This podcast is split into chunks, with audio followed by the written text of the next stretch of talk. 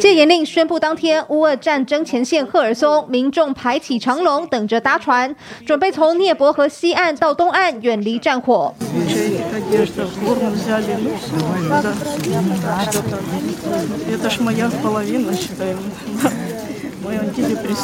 当地人周三一早就收到亲俄政权的简讯，威胁再不走就会遭到乌军轰炸。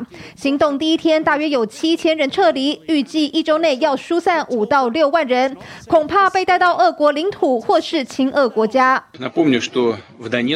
In this regard, let me remind you that in the Donetsk People's Republic, the Luhansk People's Republic, as well as in the Kherson and Zaporizhia regions, martial law was in effect before joining Russia. Now, we need to formalize this regime within the framework of Russian legislation. 俄罗斯总统普京十九号签署命令，宣布这四个占领区二十号起进入戒严。此外，包括克里米亚在内接壤乌克兰的八个地区也会实施第一级的经济动员，限制人员移动。Putin's martial law, officials here say, an indication of just how much he's losing control. 面对乌军反攻，俄罗斯新任指挥官日前罕见承认赫尔松陷入苦战，甚至不排除未来可能撤军。现在俄军就专门针对能源设施狂轰猛炸，要乌克兰断水断电。Є нові пошкодження критичної інфраструктури. Цієї доби три енергетичні об'єкти були знищені ворогом. Звичайно, ми зробимо усе можливе, щоб відновити нормальні енергетичні можливості нашої країни. Але для цього потрібен час. 乌克兰目前已损失百分之四十的电力供应。总统泽伦斯基召开紧急会议，预告二十号早上七点到晚上十点可能会实施全国分区限电，呼吁民众节约能源，同心协力稳住供电系统。 战争到现在，俄罗斯是节节败退，大家都在观察，也担心是不是普丁到最后也只能用核子武器。我们看到，包括中国、包括印度都要求在乌克兰在地的侨民必须撤离。普丁也宣布了，之前用假公投的四个自治区全部戒严，听我的。意思就是，我如果这个地区的所有人，我要求你上战场，你完全必须听我的。不过来看到战争最新的进度是，之前乌克兰就有说了，这个礼拜的重点是要把赫尔松拿下来。这一次的确，赫尔松几乎差不多要拿下来了。从乌南赫尔松撤退哈，对俄罗斯来讲几乎已成定局。为什么这样讲？我们先跟大家讲三件事情哦。哪三件事情？第一个，俄罗斯昨天的政论节目播出的内容非常的精彩。为什么呢？他们里面哦讲了两个很重要的问题啊。这个俄罗斯政论节目的主持人问他的来宾，然后同时也连线了前方的指挥官，然后他们在问两个问题。哪两个问题呢？第一个问题是你们当初怎么相怎么会相信泽伦斯基绕跑这件事情呢？哇，这件事情问出来的时候呢，现场大家都傻眼啊，错估形势的概念，这就等于承认自己当初错估形势，认为泽伦斯基一定会跑掉，所以才敢放心的去打基辅嘛。结果没想到人家不但没有跑，现在还变成了战争英雄，这是第一个。第二个，他问的第二个问题是什么呢？他第二个问题问说，哎，你们为什么当初会相信北约跟美国这个？不会援助乌克兰呢？你们怎么那么笃定呢？啊，那这句话意思是什么？当初他们真的认为北约跟美国就是不会援助乌克兰，会放乌克兰去死。所以呢，这两个问题问出来之后的现场的来宾呢，大家坦白说也是傻。可是问题在哪里呢？问题是各位为什么要问这两个问题？因为要问这两个问题，其实有个大的前提。这个节目大的前提在讨论什么事情？就是在讨论说我们要从赫尔松撤退。他们在讨论我们要从赫尔松撤退，指的是俄罗斯要从赫尔松撤退。退了。他等于说前方的前方的指挥官告诉他，就是前面不利的环境是什么嘛？为什么要撤退嘛？所以当这个政论节目讨论这件事情的时候，这就是一个指标，告诉你他有可能会撤退。那第二件事情呢，是你也看到这个俄罗斯新任的指挥官，新任的乌克兰战区指挥官。各位，本来俄罗斯哦，在乌克兰呢有分北区战区的指挥官，那指挥官叫拉平，然后呢南区的是苏洛维金，结果呢北区的这个拉平呢被 fire 掉了，然后呢整个乌克兰的战线都由这个苏洛维金这一位将军呢，号称叫末日将军，由他来负责。结果这位末日将军呢，昨天接受俄罗斯国营电视台的访问的时候，他也讲了一件重要的事情，他怎么说呢？他说。这个我们考虑到哈，这个前线的状况必须要弹性的调整，所以呢，我们会先让平民从赫尔松给撤出来。所以由他讲的话，平民要撤退啊，你留那么多军人下来这边死守，你觉得合理吗？更不用说现在留在赫尔松死守的俄罗斯部队，他的后方补给是大有问题的，而且马上要进入冬天了。所以对俄罗斯来讲，你去想一件事哦，他为了维持赫尔松这边的统治呢，他整个补给线要拉得非常的长，他要维持有效统治的边界也非非常的长。所以对俄罗斯来讲呢，我现在军力就是不够啊啊，我没那么多人力啊，我还要分那么长，我怎么应付？所以这位末日将军苏洛维金他就讲说，我们要保持前方战线的弹性。那这意思就是告诉你，他就是要撤了嘛。然后第三个，这也是最重要的，这个在我们讲说赫尔松上面的亲俄的乌克兰的这些指那个我们讲说行政首长。这些行政首长，哎，大家都准备要跑的呢，很多就跑掉了，跑到克里米亚去。然后他现在说要把连连同赫尔松的银行在内都要一起搬到克里米亚去，真的撤了。那你就想说，连金库都要搬，表示这是真的要走了嘛？对，要不然你不会连钱都要拿走嘛？所以表示这个地方你可以看到从。民众，然后从这个我们讲说他的这个大头的讲话，从政论节目的谈话，都告诉你赫尔松要撤了。同时，相对看到什么？看到的是啊，在乌克兰方面，同时发动许多对赫尔松这一带的攻击哦。你看。这一张图就告诉你，这蓝色的部分就是它的海马斯和那个多管式火箭，它所覆盖的范围，它要打哪些方向？然后这张图呢，其实在这个我们讲说乌克兰当地呢，其实很多人在传，连俄罗斯大兵也在传。连在哪里有海马斯因为俄罗斯大兵现在很担心什么？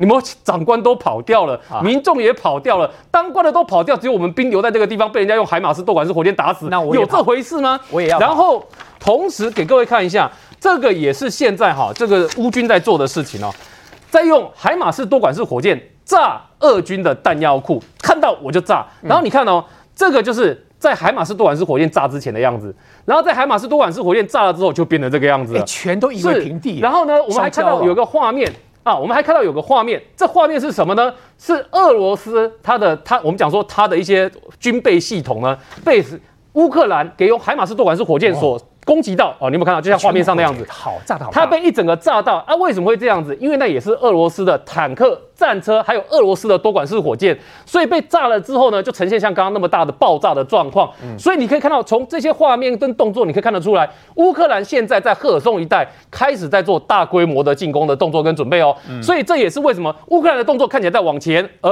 俄罗斯方面看起来在往后。所以大家才会讲说，这里面看得出来一个态势是，乌克兰收复赫尔松应该是很快的事情，而俄罗斯从赫尔松退出看起来也是必须的事情。尤其是俄罗斯现在还担心两件事情。这两件事情啊，一个是什么呢？一个他担心说，在赫尔松这个地方哦，后方补给再不进来的话，我的士兵士气越来越糟糕的话，等一下两万五千人，两万五千大兵被全歼，哎，两万五千大兵被全歼，这个对俄罗斯来讲是多大的打击啊！那个是精英的军人，不是那些动员兵哦。动员兵那个还是菜鸟哦，那个是精英的军人哦。所以对俄罗斯来讲，要保全战力很重要。第二个，对他来讲，他也担心一件事，因为当地有个新卡霍夫卡水电站。那他很怕乌军呢，要打这个水电站。那你想说打水电站，那个停电对乌克兰有什么帮助？控制资源。重点是因为那边有个水坝，所以他他打破了那个水坝之后，水会漫出来，对俄军要退来讲更难退，更难退，更难退。所以呢，这个俄军现在就很担心他们的退路呢被乌军给堵住，到时候更难跑。所以他必须要赶快做这个决断。所以在这赫尔松这边，你可以看到这样一个大的明显战场的态势。但是现在呢，最新哦，因为我们知道俄罗斯发起了新一波的无人机海战术嘛，他拿着伊朗的征服者一三六。对，要来大量的用自杀式的攻击，像神风特工队一样，去平跟炸弹自杀对，去炸二炸这个乌克兰的平民嘛。嗯，可是呢，现在最新的消息是，乌克兰的防空飞弹系统看起来作用应该是不错的。为什么呢？因为才一个礼拜的时间，乌克兰统计他们过去一个礼拜内打下了两百三十二台的伊朗的征服者一三六这个无人机。的乌克兰自己做是乌呃不是乌克兰自己统计它防空飞弹系统把它打下来的，不但把它打下来，而且乌克兰呢现在自己也开发了两款攻击型的无人机，有一款呢就是无人机，但是搭载什么？下面搭载机关枪哦，这很特别，乌克兰自己开发的。然后另外一个呢，各位如果你有印象的话，乌克兰之前开发出来的这个无人机呢，它本来是。配备这个手榴弹，只是他把引针拉开之后呢，把手榴弹丢下去，丢下去，垂直丢下去让它炸。可是今天呢，我们看到乌克兰又开发出一款新的无人机，这一款新的无人机呢，哎，他们自己所开箱的内容是怎么样呢？它也可以搭载弹药，看起来弹药不是单纯手榴弹这个规模啊，为什么弹是弹药比较大的规模啊？哦所以你可以看到、哦，乌克兰像画面上这个就是搭载机关枪的那一款无人机，这是乌克兰自己开发新的机型，所以乌克兰自己对无人机的战场呢，看起来也越切入越得心应手，而且最重要的是。乌克兰所提出来的防空飞弹的需求呢，被很多国家听到，也都援助了。而在目前战场上，确实也看到它发挥作用，尤其是给各位看一张图哦，这个是俄罗斯的导弹 KH 一零一。那这一款导弹呢，之前俄罗斯那个乌克兰要挡它啊，还稍微不太容易。结果呢，乌克兰今天很开心的抛出这张照这张照片，尤其是乌克兰很多的这个社群在传传什么呢？传说这个这个俄罗斯的导弹呢，就是被他们的防空飞弹系统给打下来的，那一颗而且是是俄罗斯的巡弋飞弹的，而且是会自己找地是方的。啊，而且是哪一个？而且是用哪一个防空飞弹系统打下来的呢？是用德国，因为德国最新的援助是 IRIS-T 这一款防空飞弹系统，啊它就是用德国 IRIS-T 给打下来的这个俄罗斯的导弹。所以对乌克兰来来讲呢，它现在呢对于自己的防空飞弹的能力呢，看起来信心是在增强当中，而且对自己国产自制的武器的能力也在增强当中。所以你可以看到，在战场上呢开始做了一些调整。可是现在大家要担心的是什么呢？现在大家要担心的是，普丁对他所占领的乌克兰的四个地区，从赫尔松、扎波罗热一直到卢甘斯克、顿涅斯克这四个区域呢，都发出了戒严令。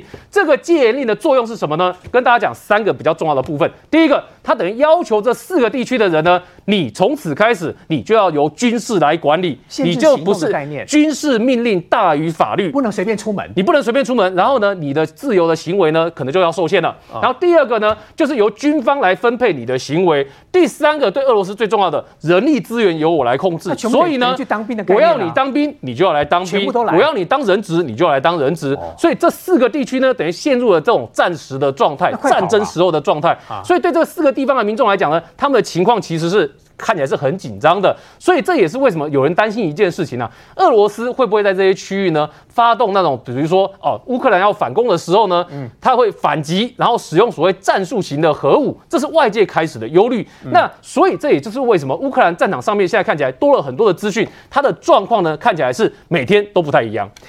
季文兄，我们知道说这一次的俄罗斯啊，跟伊朗买了非常多这个自杀式的无人机。不过呢，乌克兰要打这种自杀式的无人机，其实成本蛮高的。一般以往都是用炮弹打，那炮弹打的话，这个成本太高。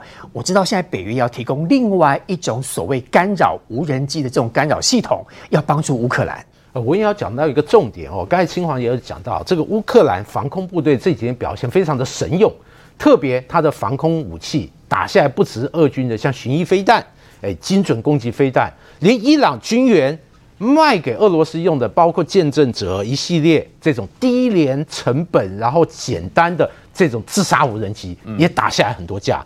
但是哦，问题来了，我怎么打算盘我都觉得不划算啊。因为 Iris T 德国的这个防空飞弹啊。啊，哇，它一枚几十万美元，一枚几十万，几十万。无人机，，对，然后美国和挪威合制的这个 NSAM，就是呃国家先进防空飞弹系统，哇，这更贵，因为这个是最先进的防空武器，而且目前还处于一个初量产的阶段，它的单价其实跟德国这个飞弹相比也不遑多让，几十万美金一枚。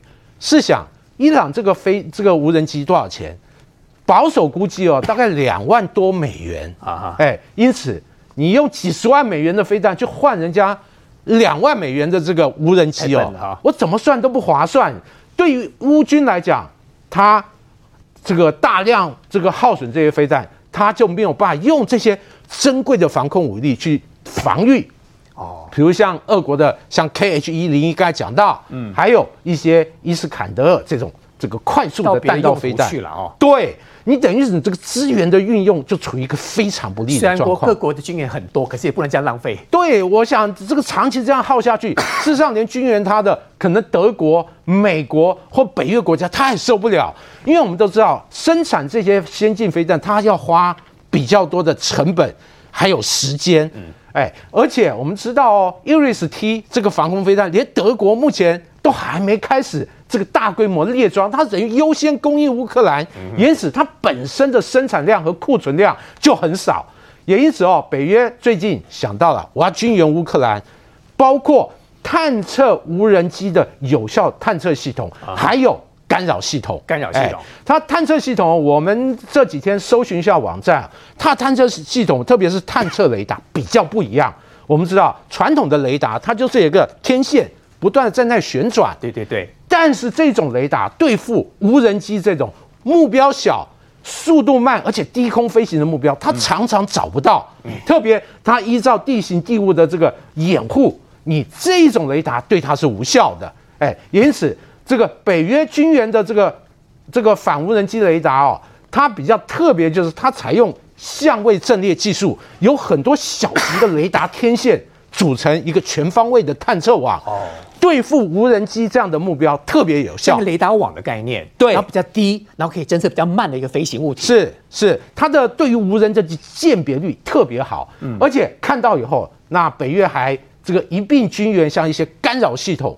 那我们的了解，先进抗无人机的这种干扰系统，它通常采用全频、全频的干扰，就是你无人机它的电池频谱，哎，它可以针对宽的频谱进行一个全时的干扰，让你包括你的 GPS 讯号啊，还有指挥管制一些讯号，还有目标影像的传输讯号等等，在干扰之下，你没有办法有效运作。哎，特别是像建设者无人机这种自杀飞机，我干扰掉你以后，你连自己的精确定位，还有目标的这个整个这个识别相关的整个供给链，都会产生很大的问题，来借此这个破坏无人机的有效攻击。哎，那目前我们知道，这个英国已经要供应一种叫做 A 四二二型的这种雷达。哎，这个雷达我想是很好用的，特别它整个结构都是符合目前最先进的反无人机雷达探测系统，再结合这种多频谱跳频式的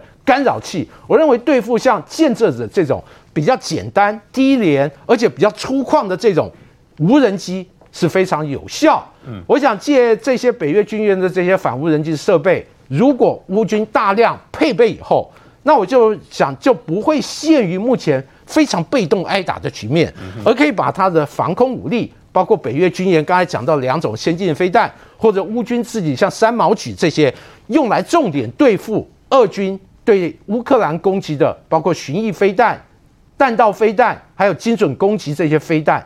那对于乌军来讲，等于是资源的更有效的运用，让他整个仗能打得更长，他的抵抗能力更好。纪文兄，我想请问了，核子武器到底有没有可能补丁要使出来？我们知道俄罗斯进行核子军演，北约也有，连美国都 xuất 现在阿拉伯海了。现在，哦，这个哦核子阴影哦，确实是大家感到非常的忧虑，包括中国大使馆，哎，连印度大使馆都发出了相关的预警。各国看情形不对哦，特别是俄军目前在包括这个顿巴斯地区，还有最近大家集中讨论这个赫松地区，这个地面战事节节败退。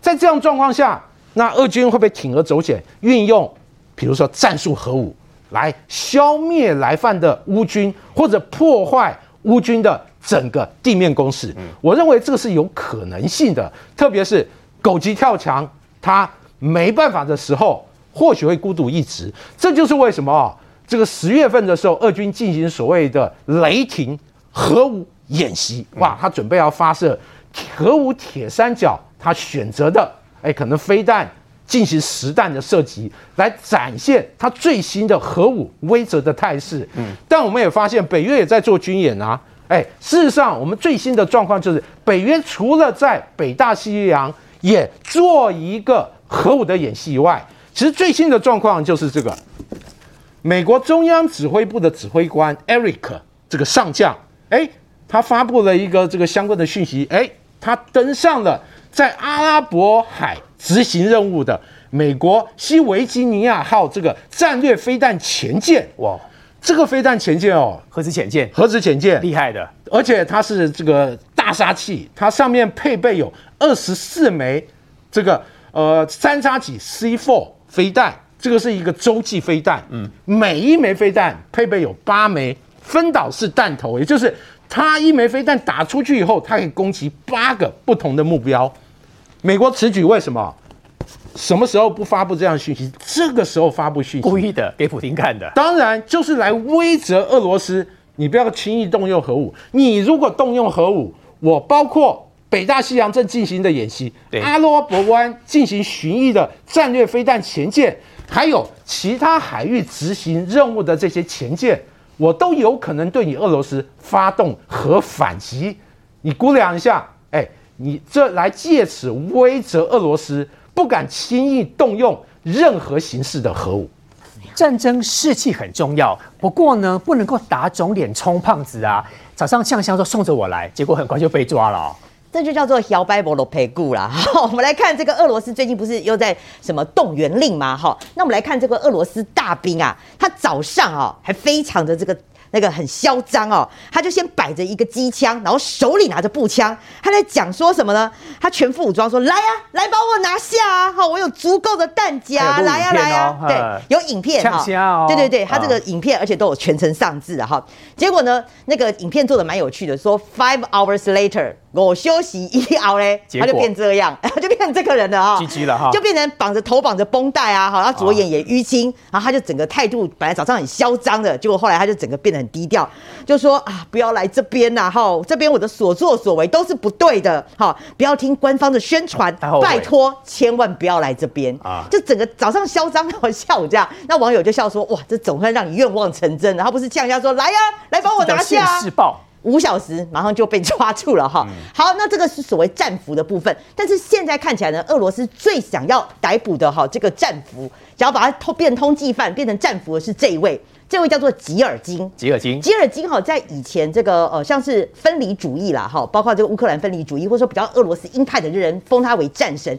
你不要看他现在这个大叔的样子哦，他年轻的时候长这样哎。乌克兰的这个呃国国家安全局哦，是悬赏一百一百万，好啊一百万呃十万美元，十万美元啊，台币啊三百二十万，好要来悬赏他。可是坦白讲，这一张照片是那个卫星拍出来的，我也蛮佩服的哈。你说他年轻时候长这样，然后现在长这样，那看一个卫星说这两个是同一个人，嗯好了，反正就是现在他被锁定了，就是说现在乌克兰的国家安全局就是一定要逮捕他就对了。好，那我们先来讲为什么一定要逮捕这个吉尔金，他的到底的背景是什么？他我刚刚讲就是说，呃，有一些分离主义者或是呃俄罗斯的鹰派封他为战神，因为呢，他这个他其实其实他他有些典故了哈，包括就是说他喜欢穿军装啊，喜欢历史啦，喜欢历史战争啦哈，而且他常常用假名，他的假名啊叫做 Strokov，那这个翻译过来叫做神枪手，你就知道其实他是一个好战分子。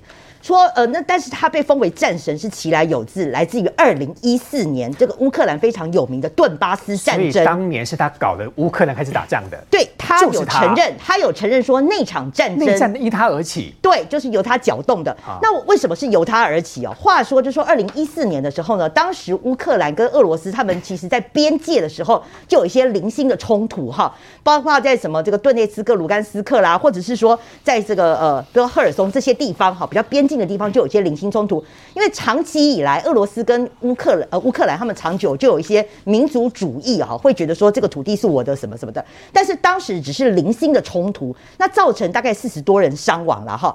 可是呢，就是吉尔金呢，他就是临门一脚，他率领了他自己号称，他号称他带了五十二名的志愿军哦，就来到了这个顿巴斯地区，就由他开始做一些挑衅，发动的，好发动战争。嗯，就这场二零一四年哈二月份的战争呢，后来打了七个多月，本来是零星的冲突哦，后来变成演爆为大规模的战争。那普丁当时也是以现在的这个借口，什么非军事化啦，哈，然后什么这个去纳粹化啦，哈，也开始发动正式的战争。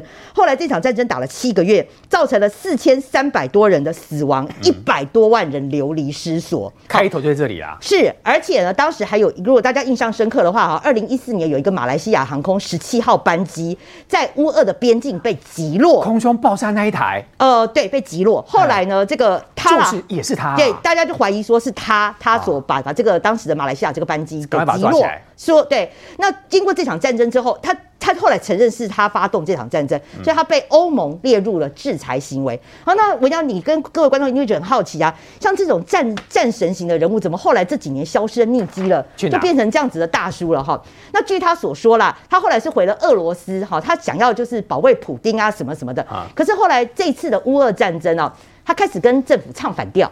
他就是他不是说反对，但是呢，他认为说普京的一些战术都是错的。好，然后他也预预告说啊，这个乌克兰会全面的反攻啦。那俄罗斯如果你再不全面动员的话，你可能会在这个边防这边全面的溃败。唱衰俄罗斯哦。对，他就开始，他就是在批评，大肆批评普京，而且他讲了一句话，他说如果由我来上战场，我会扭转全局。真的吗？那他现在上战场了，因为他这个是动员令啊，也征也征兵到他了。他现在也在也在那个乌克兰前线嘛。那是不是真如他所说，可以扭转局势？那当然大家不希望了，不过我们也等着看就对了。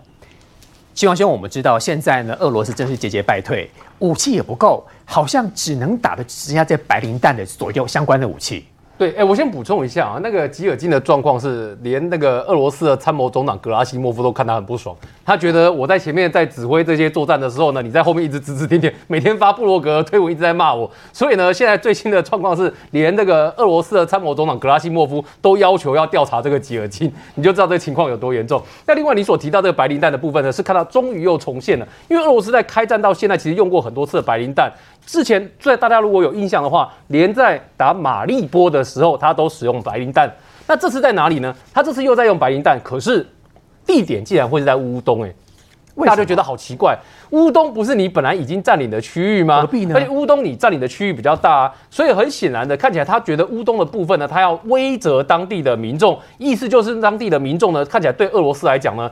就是有反弹呐，而且你再去想一件事情，按照俄罗斯打仗的方式，本来乌东卢甘斯克跟顿涅茨克是有叛军是没有错，叛军看到俄罗斯来了之后，叛军都不想跟俄罗斯合作，你知道吗？仗打到那才就算了，然后呢，你又把我们这边搞得没水没电的，连食物都短缺。你如果是俄那个乌东这边的民众，本来即使心向俄罗斯。打到现在，你还会心向俄罗斯吗？所以这就是为什么很多人认为说，这个对俄罗斯来讲啊，他现在啊看起来这些民心思变对他来讲是一个很大的挑战。那另外呢，是我们也看到什么呢？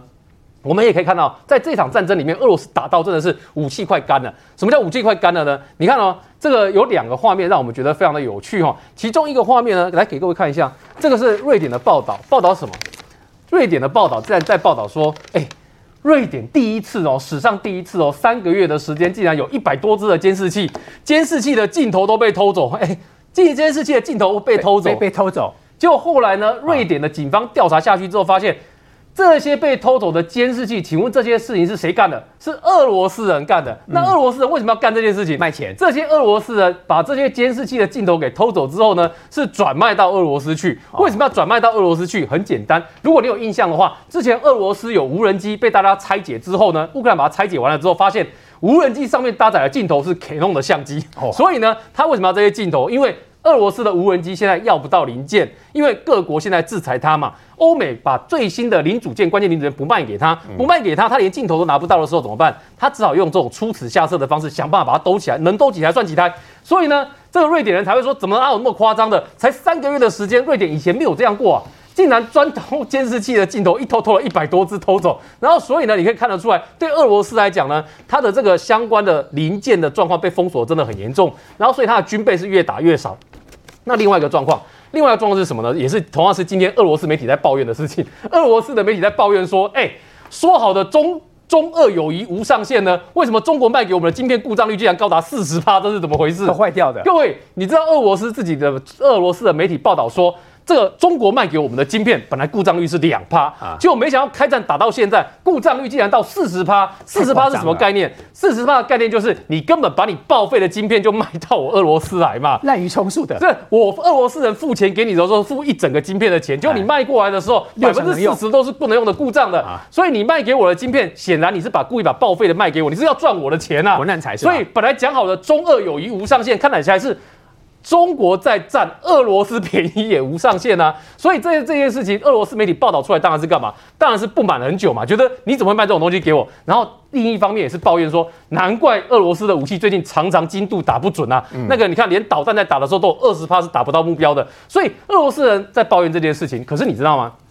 俄罗斯开战打到现在，俄罗斯新兴的一个非常重要的产业，这个叫做逃兵产业链。什么意思？哦，这个产业链呢，以前在俄罗斯没有哦，帮你当逃兵。他现在非常兴盛哦，就是帮你逃逃离兵役，教你不要去服兵役，教你怎么不要服兵役。因为普京动员兵的时候，大家都怕被征召去前线去嘛，去前线训练时间没有五天叫你上战场，打的子弹射击没有两发叫你上战场，所以不要被这个基本上哦，坦白说跟炮灰是一样的、啊，所以有很多的俄罗斯人想说，我不要当炮灰嘛，我不要被动员到啊。结果他们发现研究一下，发现说，哎。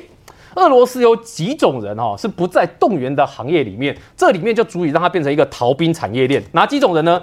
第一个有学生的身份，他不会动员你，那我去读书好了。哎，这个就很重要。然后第二个呢，有残障的身份，他也不会动员你。残障手册第三个，需要人家照顾的老人呢，他也不会动员你。照顾家里的然后第四个，如果你家有很多的子女的话呢，他也不会动员你。哦所以逃兵产业链要怎么做呢？逃兵产业链基本上就是分四个做法来做。第一个，医生开病历给你。只要医生愿意开病历给你，证明说你的这个身体呢是有障碍的话呢，基本上你也可以逃避这个病历。塞红包给医生，然后第二个呢是拿钱买通俄罗斯的征兵处，也哦，这件事也有用，因为俄罗斯的征兵跟大家想不一样，俄罗斯的征兵没有电脑连线，没有资料库的问题，都是用纸本作业，所以你只要买通征兵处的官员，他把你的名字从里面划掉，哎、哦今天俄罗斯要争就不会动到你身上来。那红包一定有用。，对，所以说送红包是一种方式。第三个方式是什么呢？第三个方式呢，就是这个去跟很多人建立子女关系。什么意思呢？嗯就是把很多的小朋友明明跟我没有血缘关系的，然后呢，想办法买通官员，通通登记到我名下抚养权的概念呐、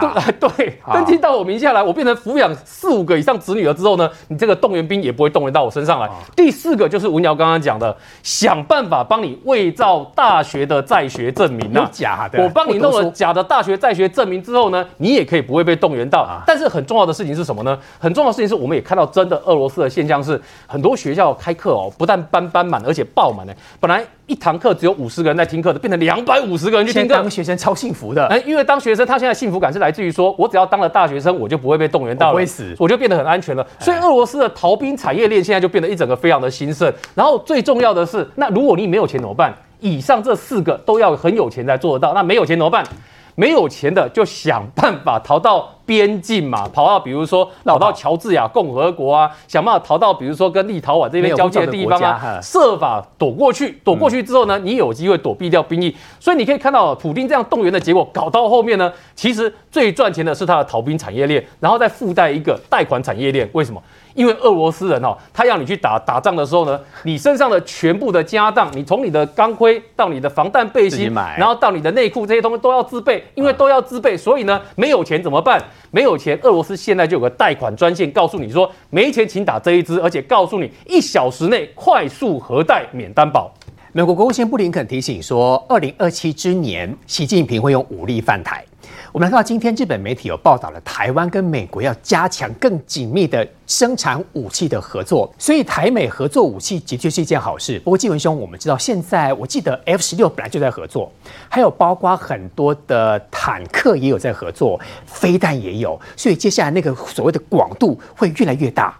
呃，文瑶，我们知道，我们台湾和美国在这个军售贸易哦是非常额度非常大啊，而且那个国军在外购武器这个部分，经常会和美国谈到工业合作，也就是我买多少钱的品项，多少额度里面，我们有相当比例要做公合。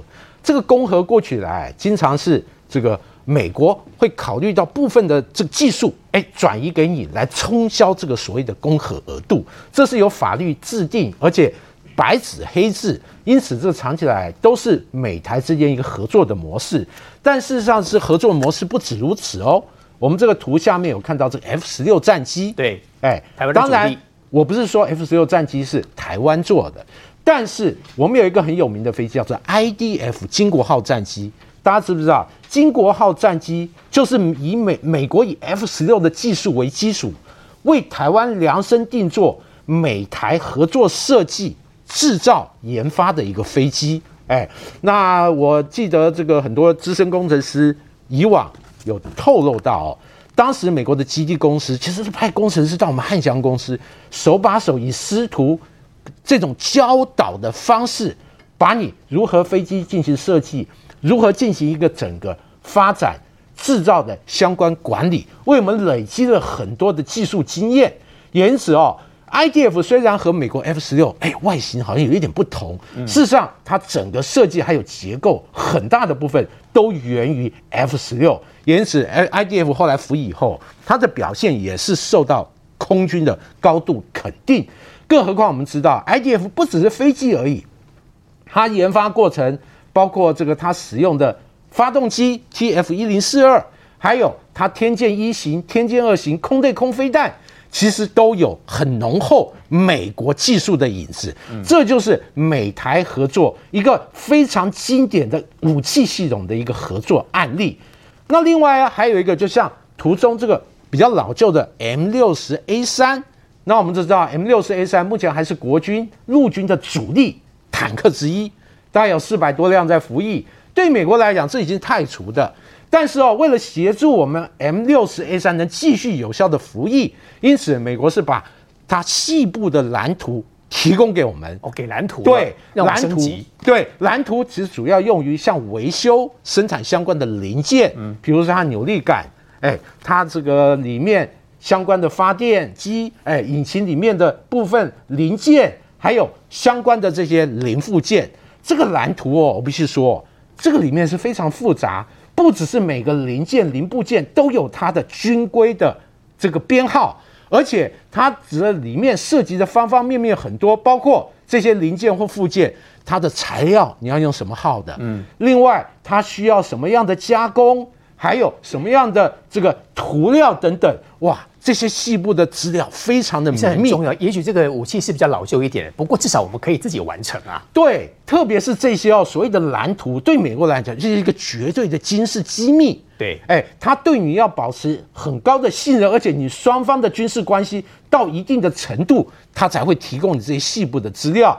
当然，我们这图中里面有没有看到，就是 M Y A two 战车，我们非常清楚，我们已经买了一百零八辆，那未来几年将陆续交车，但它和 M 六十 A 三不同哦，进阶款的，对，它是目前美国陆军现役的主力战车，因此哦，它未来提供我们相关资料，美国可能就会保守一些，它可能会是认为，哎，机敏性比较低的，呃，可能这蓝图它提供给我们，让我们能生产一些消耗性的零部件，但至于像火控。像装甲这种很细细部、先进的这个部分，它就不会提供。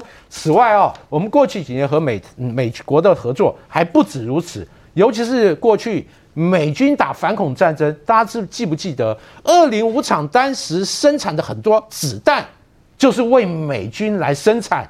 美军其实派员到我们的兵工厂，专门督导着生产线。是不是符合美国的军规标准？你的整个制程是不是符合美国的标准？因此，我们整个厂整顿以后，美国还派人来督导它的品质。因此，生产出去以后，美国就认为和我美国军工厂生产的标准一样，品质一样，可以安心的让美军在伊拉克和阿富汗使用。因此哦，未来像这种子弹的生产是一个双方合作很好的模式。在整个过程里面，美国要转移很多技术，不只是技术生产环节的相关的东西，还有品质管理。美国其实在这个部分，它的要求是比较严格的。台北市市长选举当中出现了另外叫黑白配，黑白配对于民众党的选情真的有帮助吗？这个黑指的是无党籍的苗栗县长钟东锦啦，那白的部分当然就柯文哲。其实这次选举当中，柯文哲在旁边一直推波助澜。我要先讲哈，为什么他今天跟中东锦这个会面哈会备受关注，时机点也有关系啦。因为不要忘记，昨天好才发生万华骇人听闻的枪战哈。那这件事情呢，这个柯文哲他本来是在一个直播现场，他收到纸条之后呢，二话不说马上冲到现场。那那大家就会开始就批评他。事实上哈，我觉得柯文哲他不要嘴丘，其实大家不会批评。那大家讲说，你不是有 SOP 吗？你们是不作秀吗？对，那你怎么又跑到现场去呢？那柯文哲就讲说，哦，因为当时敌情不明，而且我去呢不会干扰到第一线。说实在的，这个台风天也是敌情不明啊。你怎么知道康乐康湖隧道会坍方，对不对？阳金隧阳金公路也坍方。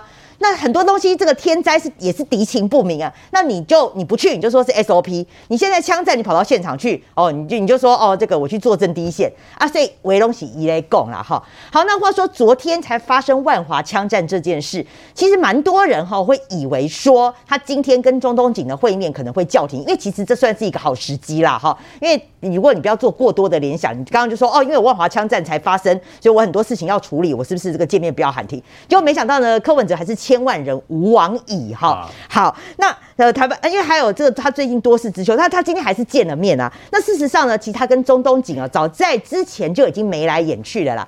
包括中东锦当时去登记的时候，他跟科爸科妈又巧遇。其实，哎，奇怪，又巧遇是安排的。那苗栗那么大，哎，你怎么老是可以巧遇来巧遇去？哈，对，真的蛮好奇的。谁呀？那后来呢？柯文哲他去苗栗辅选，要他还是有民众党的议员嘛？就中东锦那么巧，又带着他的女儿，因为他的女儿说是柯粉啊，哈，就去找柯文哲合照。那这一次呢，他们是以市政交流为名，哈，那中东锦就代表议会，因为他是议长，所以他就去市政府拜会。不过坦白讲了，哈，你照理说，如果你是议会交流行程，你应该是由你的台北市议会的议长陈景祥来接待啊。可是尴尬的是，因为陈景祥是国民党的嘛，那我昨天也问了李明贤、张思刚这些议员都不知道啊。你既然是议长议会的交流，那你怎么下面的议员你通通都不知道嘞？是跟民众党交流吧？你是跟市长交流哎，哈，所以你的议长没有来，我不知道议长了，因为他是国民党籍来是有点尴尬啊。那你你现在你又你又说是市政交流，这个真的是是蛮奇怪，你会给人家做文章哈，这个我我也不觉得不意外了。那最后我要讲是说，其实呃柯文哲他今天这个就是说，不管舆论，他一定要跟中东锦见面同台，他当然还是有他的政治目的在啦，包括他要选二零二四总统嘛。那如果未来中东锦他当上县长，你有一个县长的后。当你的支持，坦白讲，如果说你这个支持今天有传出嘛，民众党就整个反弹嘛，因为套一句高嘉瑜的话，你这个现在是一失多命啊，怕影响到黄珊珊的选情。但你好，那虽然你讲的对，所以那个黄珊珊他们的反应是什么呢？黄珊珊哦，跟高红安讲说，跟我一点关系都没有。那赖香林就说哦，如果是市政交流的话，哈，他就说还可以体谅什么的。那那我们刚刚讲过了嘛？那我坦白讲，如果你这个行为是大家都很支持的话，你的那个爱将黄珊珊跟高红安要选的人会说。跟我一点关系也没有，那现在不是就切割，你就知道党内对这个态度其实是一点都不支持。台北市市长选举之前有个民调说，这三个候选人像麻花卷卷在一起。不过我们来看到这个最新的民调，是不是因为最近柯文哲的事情做错蛮多的，所以民进党整个掉下去了？麻花卷卷在一起的变成陈时中跟蒋万安，而且是陈中赢了蒋万安呢？呃，我想哦，今天大家看到这个呃民调的状况哈。整个社会哈普遍一个氛围啦，就是说这世界上还是要有公平正义啦。那个麻花卷卷在一起的时候，我们知道这次选举很特殊，有两个候选人从头到尾都要玩气保，他也不讲市政，他不管任何真实的一个状况，他就在里面搞气保。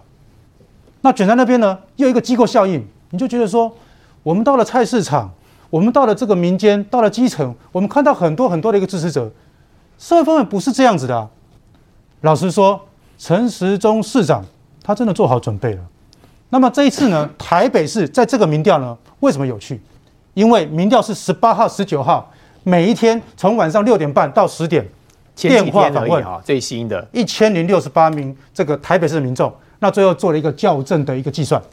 那我们要讲的是，在十六号，老天有眼，下了一场大雨。这个大雨哦，其实很严重。